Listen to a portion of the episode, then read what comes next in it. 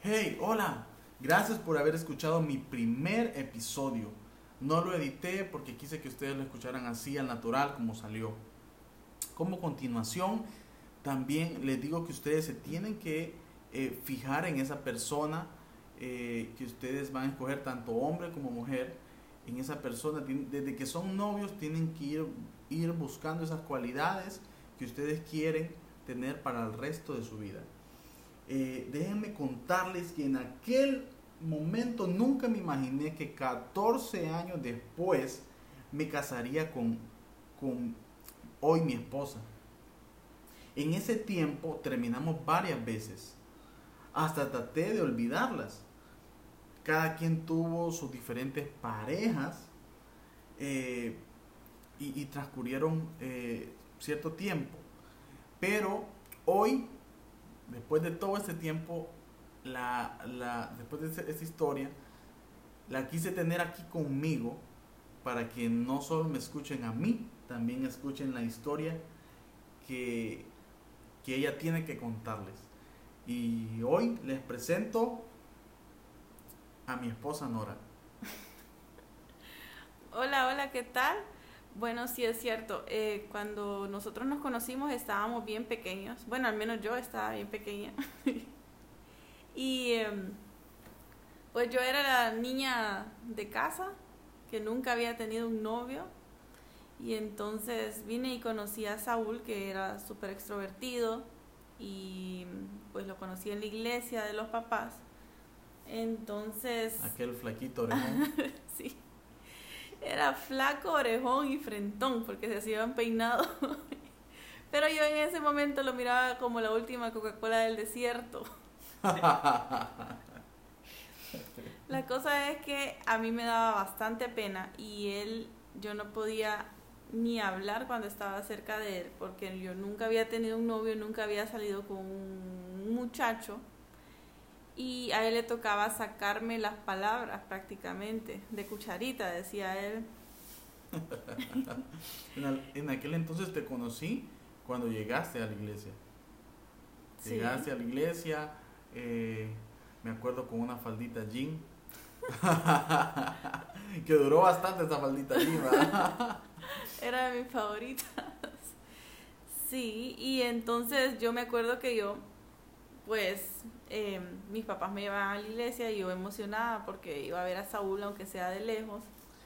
Y eh, pues él me iba a visitar, era bien atento con mis hermanos, con mi familia, con mi mamá. Ahí todavía no éramos nada porque mi papá no me dejaba tener novio. Aunque sí nos mirábamos a escondidas, pero no éramos como amigos porque éramos súper inocentes eh, me vino a dar el primer beso como al año de salir. Así, ¿verdad? Y me pegaste una cachetada, me recuerdo. me acuerdo que, que, yo de repente yo te, te, te, robé el beso, no fue que me lo diste. Te robé el beso y de repente vos... ¡Pa! Sí, porque yo estaba tan nerviosa y... Mm, o sea, lo disfrutó, pero también me dio. No, y entonces vino y me acuerdo que a él le tocó esperar dos años para que mi papá nos dejara andar oficialmente. Y pues como él estuvo ahí constante. oficialmente, pero, ok, antes de yo ir a pedir el permiso, nos pusimos de acuerdo. No, yo voy a estar ahí con vos, me dijo ella, eh, vamos a, a decírselo juntos pero cuando yo ya estaba ahí, enfrente con el papá, sudando por todos lados, ella vino y dijo, con permiso, ya vengo. Y nunca volvió. Pero entonces yo mandé a mi mamá, porque mi mamá se va muy bien con Saúl. Em, y entonces, pues sí, nos dieron por fin el permiso oficial pero eso no significaba que yo podía salir cuando quisiera o algo así, porque todavía estábamos en el colegio. Y lo que me hizo a mí más enamorarme de Saúl fue eso, que él estuvo constante ahí, dos años, que aunque no lo besaba, que no hacía nada, eh, no, no salía con él, o, él siempre estaba pendiente, llegaba a mi casa, hacía lo posible por verme, le robaba el carro al papá. Ok, cuando me lo prestaba, porque cuando no, O sea, exactamente yo vivía en, en, la entrada de la ciudad y Nora vivía al otro extremo en la salida de la ciudad, casi por la otra posta. Siempre, siempre que, que, mi papá me decía, ¿para dónde vas? Entonces me decía, o sea, Nora vivía en un, en un cierto, en otro extremo de la ciudad pero mi papá me decía, ah, entonces va, vos, vas a, una ciudad vecina o, a otro lado. Sí, entonces ahí llegaba Saúl con el carro del papá y yo feliz, em, porque pues era mi primer novio y que emocionada. Pero creo que ninguno de los dos se imaginó que tanto tiempo después íbamos a estar aquí. Porque como les digo, él fue mi primer novio y en, tal vez en ese entonces yo decía, ay, sí, el amor de mi vida, nos vamos a casar. Pero realmente uno va creciendo y va conociendo gente diferente. Nos graduamos del, del colegio, el del suyo, el mío, y empezamos la universidad. Y entonces, pues, Saúl tal vez ya había tenido más novias, yo no. Entonces, para mí todo era nuevo, la libertad de la universidad, de que podíamos ir a clases o no si queríamos, porque como les digo, yo era una muchacha de casa y mi papá era súper estricto, más que yo era la mayor. Súper, súper estricto. Me acuerdo que en la universidad a veces cuando queríamos salir, eh, que no fueron, sí, no fueron muchas, nos escapábamos y andábamos así que pendientes, ¿a qué hora aparece tu papá? Una vez tu mamá me dio permiso de ir al cine con vos. Entonces yo vine y yo vengo en el carro de mi papá y yo me parqueo y yo, uy, esperándola para... Sí, esperándote para, para ir al cine. Cuando de repente Nora viene caminando, pero mira mi carro y, y, se, y va para mi carro, bueno, el carro de mi papá, cuando de repente mira que se baja el papá. Uh, del carro de él. Santa madre. Resulta que mi mamá le había dicho a mi papá que iba a salir, pero no le había dicho que era con Saúl. Y imagínense que él ya nos había dado el permiso, pero aún así costaba que nosotros pudiéramos, pudiéramos salir. No, y era súper enojado, súper, súper enojado. Entonces por eso optábamos a que Saúl llegara a mi casa, y mi papá era más tranquilo con eso. Y eh, creo que eso fue lo que nos ayudó bastante a conocernos, a respetarnos. Sí, porque, pasábamos, pasábamos eh, en tu casa y le dábamos como, yo creo que como no lo hacemos ahorita, le dábamos como unas 10, 20 vueltas a la colonia, a la colonia caminando, platicando, y ahora damos tres trotando y ya es como que... Ya nos sí, y entonces eh, ese tiempo que mi papá fue tan estricto, y que no nos permitía estar solos y ese tipo de cosas nos ayudó a conocernos y a llevar todo súper más lento. Eh, Pero sí apreciamos los momentos que pasábamos juntos. Así es, nos encantaba. Y por, Saúl llegaba a la, después de almuerzo o a la hora de almuerzo y se iba a las 10 de la noche y a las 10 de la noche yo no quería que se fuera todavía. A veces, ya cuando teníamos tres, no, tres años hasta se llegaba a quedar durmiendo en el cuarto de mi hermano con permiso de mi papá. Porque nosotros no, no nos queríamos separar. Pero es, es, en ese momento era porque de repente eh, el, ya no había quien te fuera a recoger. Ya no había quien me fuera a recoger. En ese tiempo un amigo, cuando mi papá no me prestaba el carro, él venía y yo le tenía que pagar para que él me llevara hasta el otro extremo. Y, y hubo un tiempo que fue tanto que él ya no quería. Él me decía, no, fíjate que estoy en tal cosa y esto y lo otro. Entonces yo, yo, bueno, varias veces yo creo que tu papá me fue a dejar como tal vez unas cinco veces. O sea, en todo el, tiempo. Y, y, la verdad que yo cuando no tenía como, aquel me, eh, mi, mi amigo me decía que no, yo decía, santo Dios, ahora cómo me voy. Entonces ahí sí me tenía que quedar porque mi papá se enojaba y me decía, yo no voy a ir por vos. Y en, la colonia que yo vivo queda como a orilla de carretera, entonces no es como que pasan los taxis como en el centro o algo así. Entonces ya no quedaba de otra más que Saúl se quedara durmiendo. Obviamente que dormía con mi hermanito, yo en mi casa, en mi, en mi cuarto con mi hermana. Y pues... En ese entonces, pues ya nosotros los dos en la universidad, eh, ella termina la universidad, yo no termino la universidad, ella consigue trabajo en San Pedro Sula. Yo tenía mi trabajo aquí, pero obviamente como toda universitaria decía, no, tengo que buscar trabajo de lo mío, porque uno piensa que cuando se gradúe automáticamente le viene el trabajo de lo que se graduó y no, realmente que no es así. No es la realidad. Entonces yo me tuve que mudar a otra ciudad que estaba como a tres horas y eh, lo hice porque yo siempre fui enfocada en mis metas. Sí tenía novio y todo, pero tenía mi trabajo que en ese entonces era maestra. Pero yo estaba enfocada en que nada se iba a interponer entre mi carrera y yo porque mi papá eh, me enseñó eso, pues él me motivó siempre a hacer eso. Entonces eso era lo que yo quería hacer, aunque me dolió dejar a Saúl.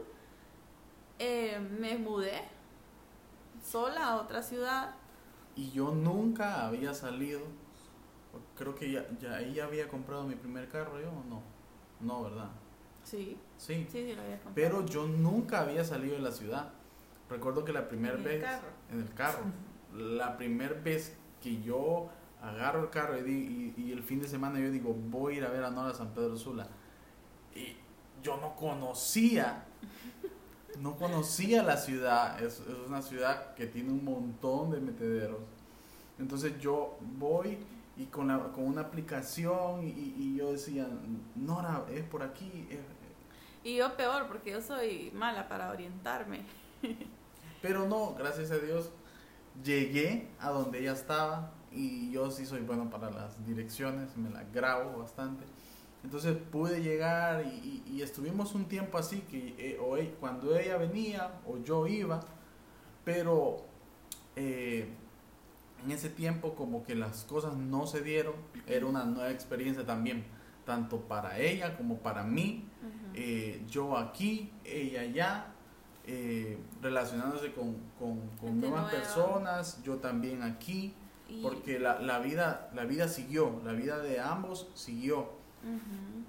Sí, pero eh, lo que pasó fue que, pues, como dice Saúl, los dos conociendo, conociendo gente nueva y pues él nosotros estábamos acostumbrados a pasar 24/7 hablando por teléfono. Después de que él se iba de mi casa, nos llamábamos y hablábamos hasta las 3 de la madrugada.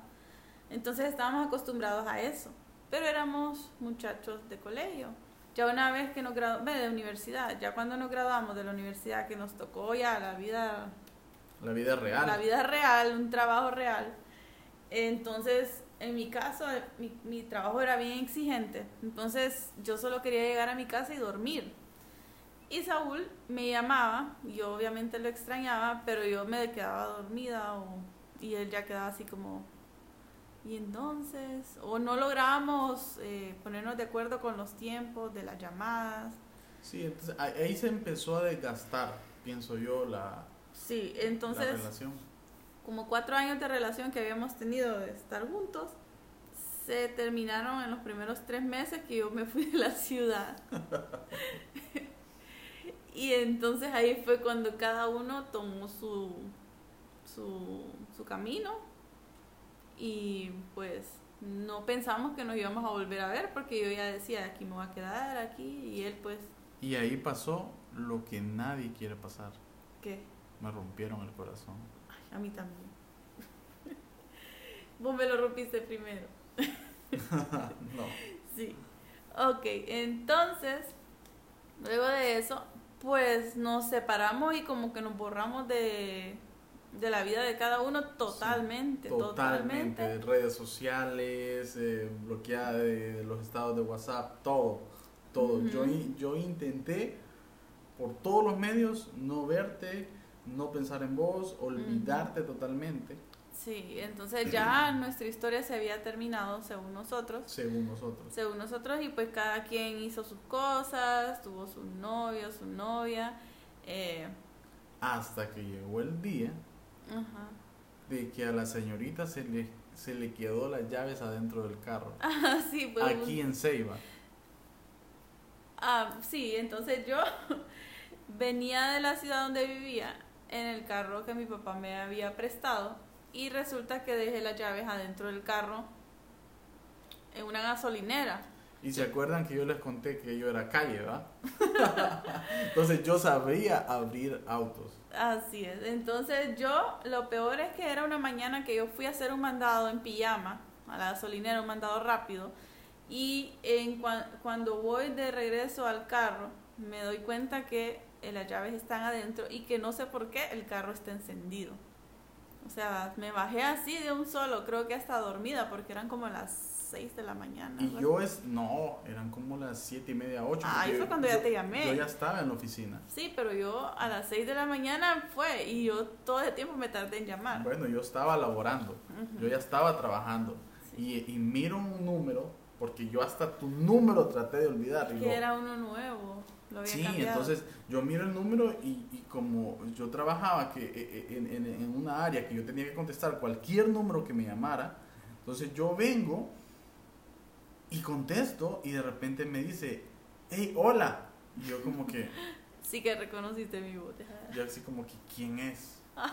y entonces vengo y le cuelgo, ¿verdad? Deja de me colgaste. La cosa es que yo no tenía ni siquiera el número de Saúl, pero me acordé porque él trabajaba en, en una empresa de distribuidora de carros y, ¿cómo se llama? Bueno, de repuestos y todo eso. Entonces yo me acordé que Saúl a veces eh, tenía una herramienta para abrir los carros cuando se les quedaba dentro la llave y solo de eso me acordé dos o tres años después de no vernos ni, ni pensar en uno en el otro. Sí, ni encontrarnos en la ciudad. Ni encontrarnos en la ciudad que era tan pequeña cuando yo venía a visitar a mis papás. Se me vino la, la, la, el nombre de Saúl a la mente. Y entonces tuve que llamar, yo dije, ni modo, porque si llamo a mi papá me va a regañar, me va a matar porque era su carro y todo eso. Y, y, pensó en la persona que sabía que le iba a ayudar. y entonces tuve que llamar a una amiga para pedirle el número de Saúl porque no me lo sabía y no, no lo tenía. Y entonces me contestó, pero a los dos minutos estaba ahí. Oh, no, no tanto, no tanto, porque la oficina estaba retirada. No, pero por eso. La, la cuestión es la siguiente, que si, bueno, yo, yo, yo tenía en mi corazón una espinita. ¿Me entienden? Porque ella había terminado la relación. Entonces yo la veo y cuando la veo... Es que, espérate, antes de que cuando nos dejamos yo era una muchacha eh, de casa que solo comía cosas de casa. Ya cuando me mudé a otra ciudad, pues comía lo que hubiera y ya pues había ganado mis libritas. Ya no era una niña, sino que ya era una mujer. Y es lo primero que hace, yo toda despeinada. En pijama. Sin maquillaje, en pijama, con la camisa más fea que hubiera y un short que no me quedaba porque yo no tenía ropa aquí, sino que la no traía ni ropa porque venía donde mis papás a, estar en la casa. A estar con ellos. Y entonces yo llego. Aprovechó. Me bajo yo de mi carro, bien cambiadito, bañado. con mis bañado. Y le digo, qué gorda que estás. y es como que yo, ¡oh! Me saqué esa espina. Lo peor. Y entonces pero me vio gorda, pero aún así no estaba gorda, estaba rellenito. estaba rellenito. Y pero bien que a la, a la hora, no, desde ese, entonces, desde ese momento en, adelante, durante el día, no me dejó de hablar por WhatsApp. Y hasta que logró que fuéramos el día siguiente a un café. Pero nótense de que ella fue la primera que me habló. Mm. Sí, aunque sea para el carro, pero me hablaste por de primero. Sí. Entonces ella me buscó. y entonces nos encontramos con el café y empezamos a hablar y él me quería besar a la fuerza y yo le decía que no. Yo te quería besar, vos te estabas haciendo la, la, difícil. Y... Y... No, y salimos, salimos. Salimos, pero... Eh, primero a un café, después creo que no. Como después del café quería otra vez en la tarde volvernos a ver. No, pero el día siguiente nos vimos. Sí, y después pues nos vimos para platicar y cada quien... Pero no, no es como que en, solo salimos en plan de como que de volver a encontrarnos, pero nada de, de, de un noviazgo. Sí, nada de- solo de platicar. Solo de platicar qué había pasado en esos dos años o, o cómo estábamos o qué, qué era de nuestras vidas. Así es. Entonces, eh, pues esa noche, que eh, creo que la, la segunda vez que nos vimos, yo me imagino que cada quien tenía su, su relación. Me imagino que ella tenía su pareja y yo tenía mi pareja. No, yo acababa de terminar la mía. Ok, entonces viene y ella me dice, ok, yo voy a ir a un cumpleaños de una amiga acá y, y entonces le digo, ah, bueno, yo voy a ir con unos amigos por este lado. Resulta Que mis, que- cambi- mis planes cambiaron a última hora, pero yo no sabía a dónde iba a ir él. No es como que lo andaba siguiendo tampoco. Entonces yo me voy tranquilo, ¿me entienden? Porque, o sea, sí había visto, hab- había encontrado, me había reencontrado con mi ex, pero no es como que yo tenía planes de volver con ella. Perdón. Entonces, llegamos, yo llego a mi cita y era una cita con, con una persona que yo de repente en ese momento estaba. Y cuando estoy ahí, yo, yo a ella la, la conocí hasta en la sopa. No me la encontré los dos años que no, no estuvimos juntos, pero resulta que en ese momento que nos reencontra- en- reencontramos, en- reencontramos, Reencontramos. Ajá. Vengo y me la encuentro y yo estoy con mi otra pareja y ella nunca me había visto con alguien más. Sí. Pero vos no me habías visto a mí. No, yo, yo Yo, te- cuando entré no te miré. sí. Entonces yo estaba extrañada de primera vez viendo a Saúl con otra persona frente a y, es- frente. y esa persona te reconoce a vos, no sé si yo le hablé o cómo fue. Sí, pero yo decía, ¿por qué esta persona se está fijando tanto en mí? Y resulta que después las, la cipota esta me, me, me agarraba como que a ver qué va. se lo estaba tragando y yo decía, yo no había, no me había fijado que era Saúl y yo decía, ese muchacho pobrecito, ¿cómo lo tienen? Y después volteo y es Saúl y yo, no puede ser. Entonces, Entonces, ajá, en ese momento Saúl me vio, pero no nos saludamos ni nada, creo que te hiciste el loco y te fuiste para el baño. Yo me fui para el baño porque no sabía qué hacer. Ujú. Yo llamé a un amigo y yo le dije, venía a traerme porque aquí está Nora y aquí está esta muchacha. Vale y- más que no tenía planes de volver conmigo. yo- ¿eh? Sí, pero me entendés, Ah. me sentí incómodo porque también era nuevo para mí. Ajá. Yo nunca, nunca había estado con una persona y vos enfrente de mí. Yo estaba como a 15 metros, creo. Entonces fue algo así como que... ah. La Pues cosa es que se, nos fuimos, él se fue, creo, y después yo me fui. Y a tipo 2 de la mañana me cae un mensaje, llegaste bien a tu casa. Ey, pero quería saber que estaban bien. Lo que, lo que les queremos dar a entender es que en el transcurso de su vida, de repente no se van a quedar con la persona, la primera persona que conozcan. Eh, o tal, tal vez sí, o tal vez no.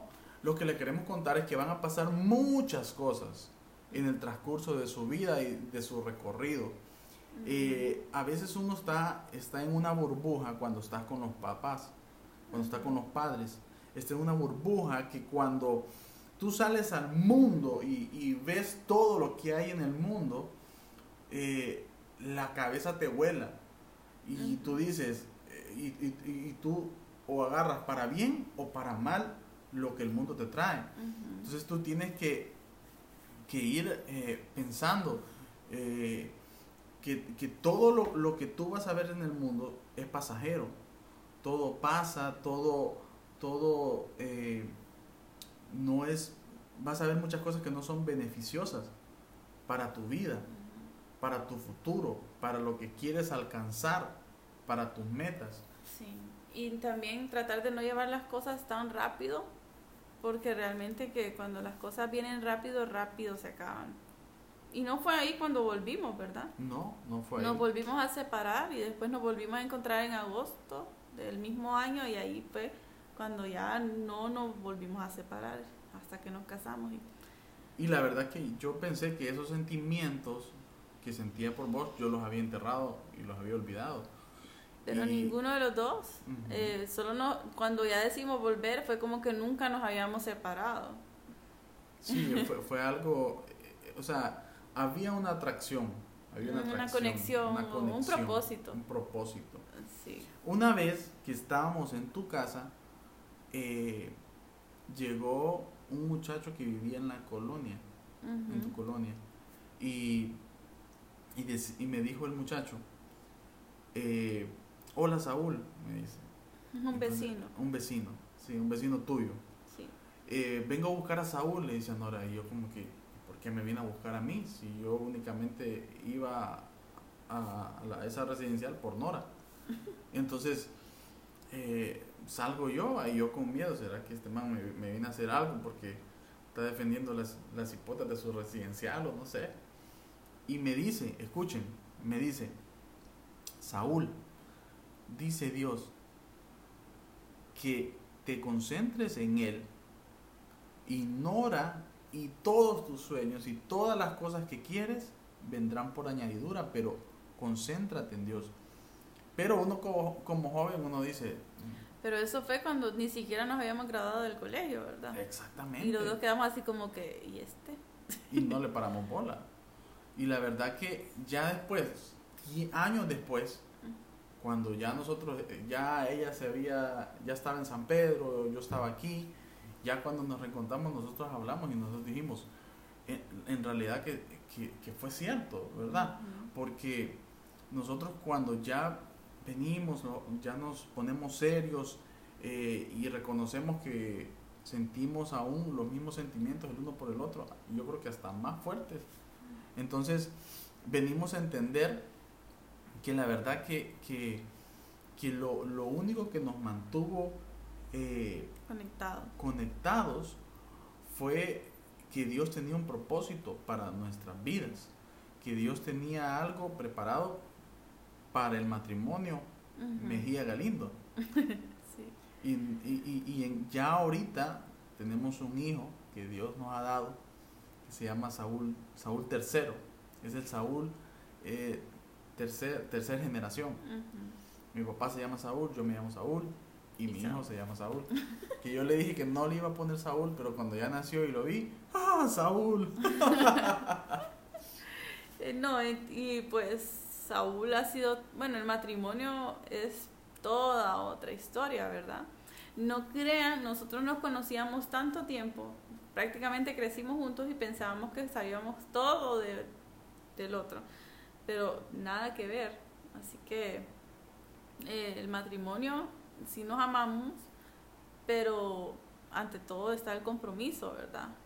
De cuidarnos y amarnos porque si no fuera por ese compromiso eh, y el compacto que hicimos ante Dios, un matrimonio, creo que ya hubiéramos votado todo. Y que realmente, realmente nos amamos, los queremos y hay un sentimiento real. Ajá, sí, porque si no, entonces, porque surgen, créanlo o no, 10 años de conocernos y surgen nuevas actitudes que nunca habíamos visto uno en el otro, cosas nuevas, totalmente diferentes. La gente te mira tranquila, pero tenés tu carácter.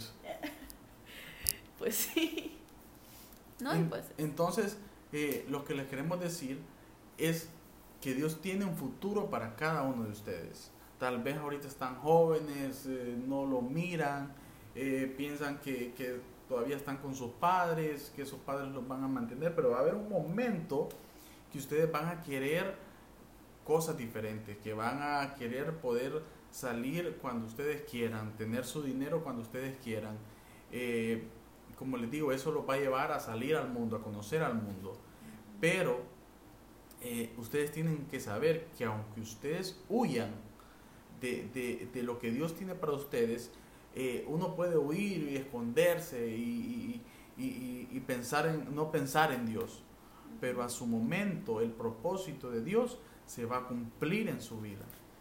Sí, porque la cosa es que uno decide de la manera fácil o la difícil. Así como el pueblo de Israel estuvo tantos años dando vuelta alrededor de la tierra prometida y se tardaron tanto porque ellos quisieron realmente. Porque si hubieran hecho todo Conforme Dios. a, Dios les dijo, entonces no hubiera sido así. Entonces, uno llega porque llega a su destino, a su propósito, pero nosotros decidimos si lo hacemos corto o largo. O largo.